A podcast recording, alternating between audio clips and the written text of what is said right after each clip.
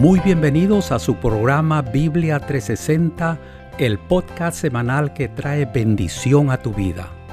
El episodio prometido para hoy lleva como título Hijos de Dios por adopción, parte de la serie Hijos de Dios.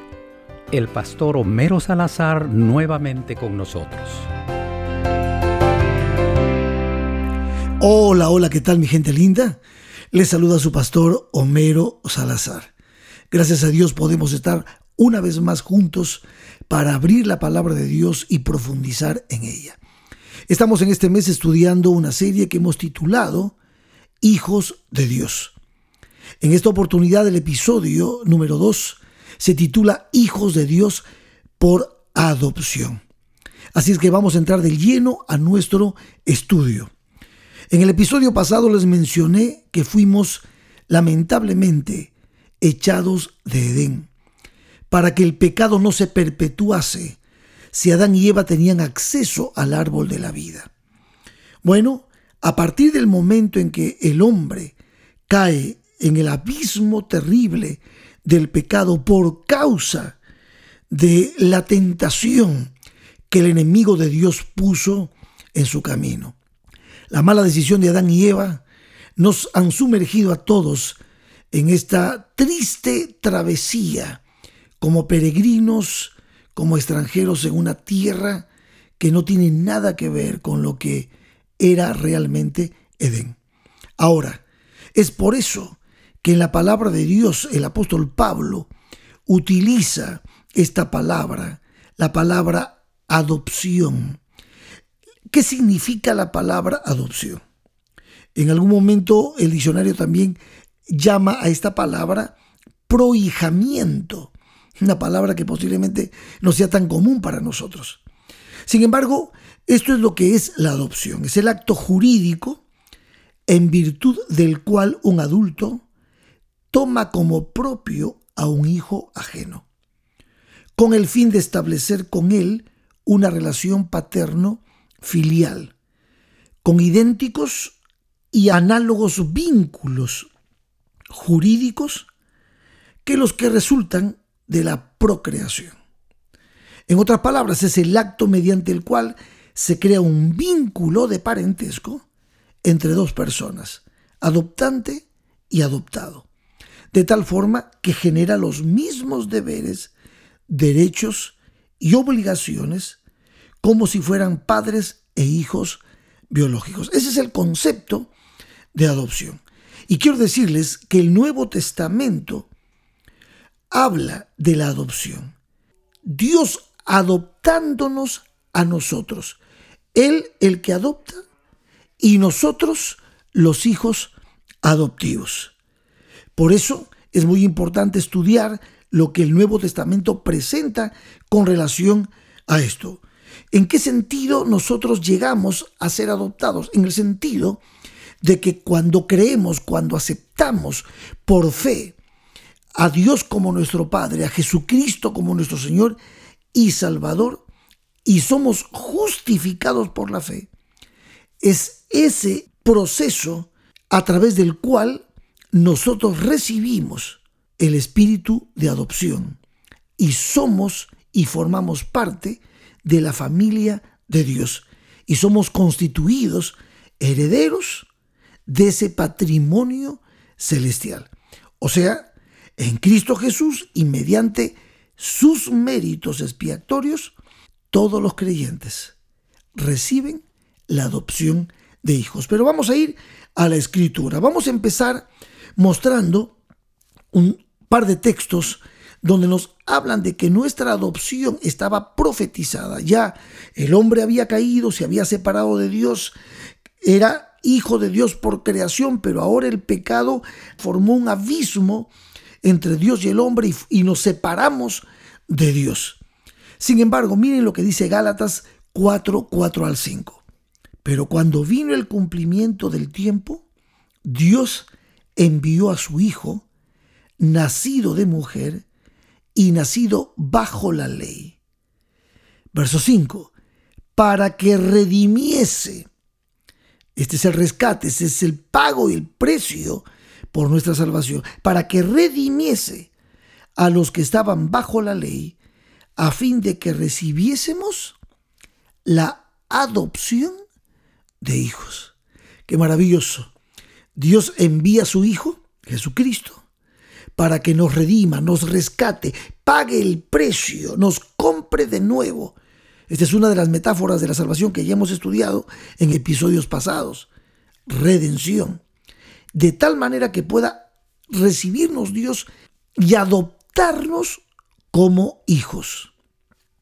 También Efesios capítulo 1, versos 13 al 7, contiene lo siguiente. esta información es preciosísima también. Dice, bendito sea el Dios y Padre de nuestro Señor Jesucristo, que nos bendijo con toda bendición espiritual en los lugares celestiales en Cristo, según nos escogió en Él antes de la fundación del mundo. ¿Para qué? Para que fuésemos santos y sin mancha delante de Él. En amor, habiéndonos predestinado para ser adoptados hijos suyos por medio de Jesucristo, según el puro afecto de su voluntad, para alabanza de la gloria de su gracia, con la cual nos hizo aceptos en el amado, en quien tenemos, ese amado es Cristo, en quien tenemos redención por su sangre, el perdón de pecados según las riquezas de su gracia. Bueno, aquí ya dos textos completos que nos hablan de que nuestra redención, nuestra salvación, que implica nuestra adopción, serían ejecutadas gracias a la intervención de Jesucristo, ese regalo maravilloso que Dios nos ha dado, su Hijo unigénito, que vino para buscar y salvar lo que se había perdido. Esto es muy importante para que entendamos lo que significa el haber sido adoptados como hijos de Dios. Ahora, lo que Cristo hizo por nosotros, el Espíritu Santo lo ejecuta en nosotros. Y Él es el que hace posible lo que Cristo hizo por nosotros. Miren lo que dice Romanos capítulo 8, versos 14 al 17. Dice, hablando del Espíritu Santo, porque todos los que son guiados por el Espíritu de Dios, estos son hijos de Dios.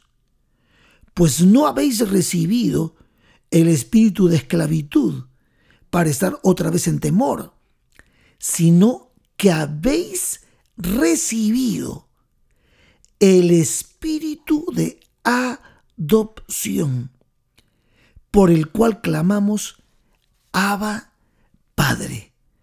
O sea, el Espíritu Santo morando en nuestros corazones, en nuestras mentes, el Espíritu Santo hace posible lo que Cristo hizo por nosotros en la cruz del Calvario. Por eso, por eso siempre digo yo que el Padre planificó nuestra salvación, que Jesucristo la ejecutó en la cruz del Calvario y el Espíritu Santo la completa en nuestro corazón.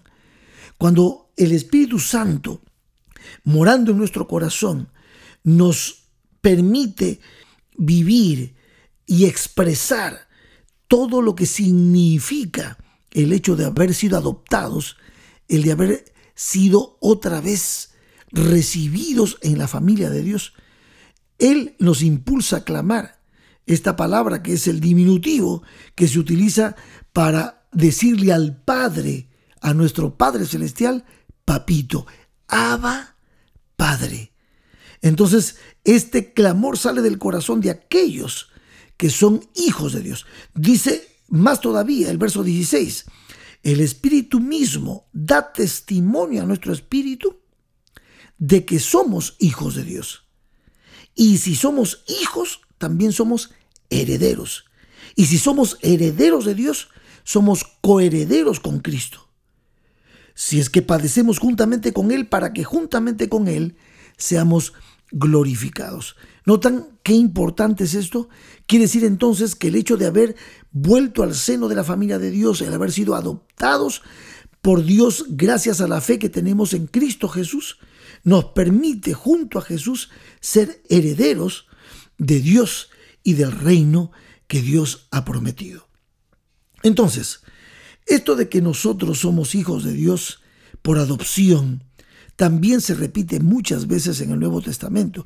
El mismo Jesús en Mateo 6, 9 nos enseña a hablar, a orar y a decirle al Padre Celestial, Padre nuestro. Y esto es maravilloso.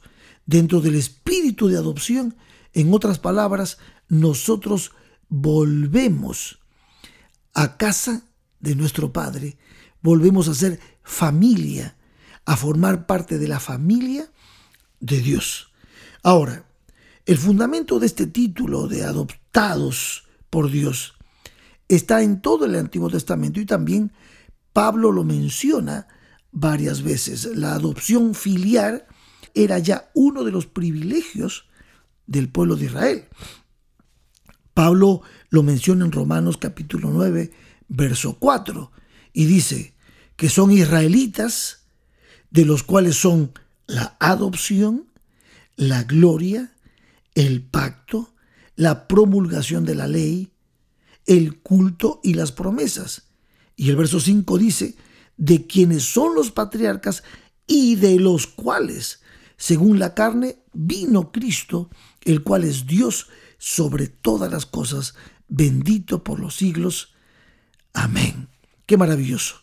Entonces, es la fe en Cristo es nuestra confianza en lo que Él hizo en la cruz del Calvario. Es el entender que Cristo es nuestra justificación, nuestra reconciliación, nuestra redención, nuestra purificación, nuestro Salvador.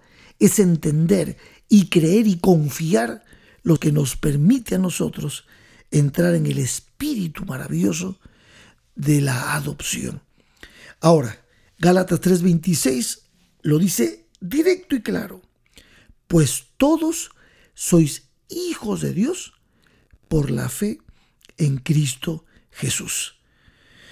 Quien también nos habla, aparte de Pablo, acerca de la adopción, es el apóstol San Juan.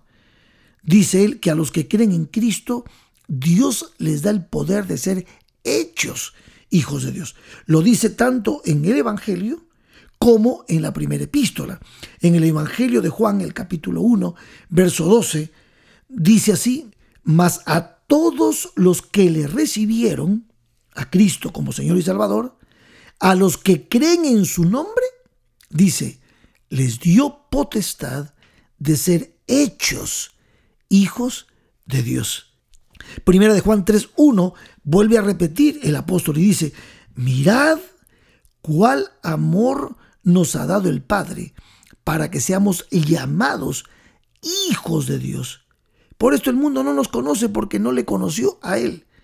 Juan corrobora que somos llamados hijos de Dios. Pero Juan aclara y dice, aun cuando eso lo tenemos en nuestro corazón y lo aceptamos y lo creemos por fe, Juan dice que va a llegar un día en que se manifestará abiertamente nuestra condición de ser hijos de Dios para siempre por la eternidad y por transformación también. Miren lo que dice en el verso 2 de 1 de Juan capítulo 3. Amados, ahora somos hijos de Dios y aún no se ha manifestado lo que hemos de ser. Ah, pero sabemos que cuando Él se manifieste, seremos semejantes a Él porque le veremos tal como Él es. Por lo tanto, el ser hechos hijos de Dios por adopción no es solamente un título. Ser hijo de Dios es mucho más que eso. Participamos de la naturaleza divina. Nuestro Padre Dios es el santo de los santos, el Dios omnipotente y todopoderoso. Y tú, cuando te unes a Dios, es como dijo Jesucristo, los pámpanos pegados a la vid, tienen vida llevan mucho, mucho fruto.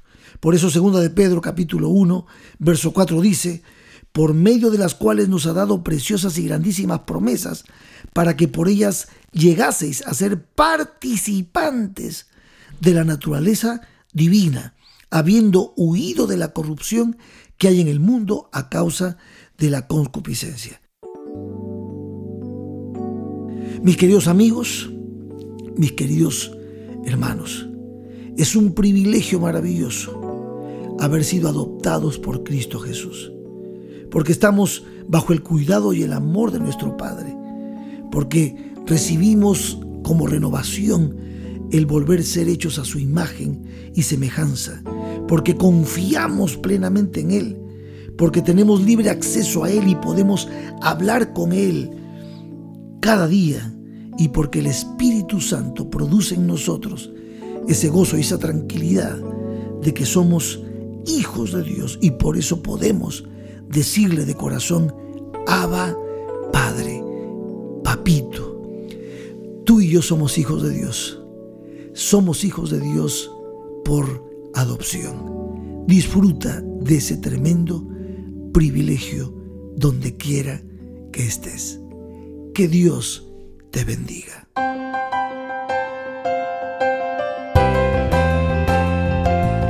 Agradecemos profundamente al pastor Homero Salazar por la reflexión que nos trajo hoy. Nuestro próximo episodio, siguiendo con la serie Hijos de Dios, lleva como título Hijos de Dios por nuevo nacimiento. Aquí los esperamos a todos, no falten.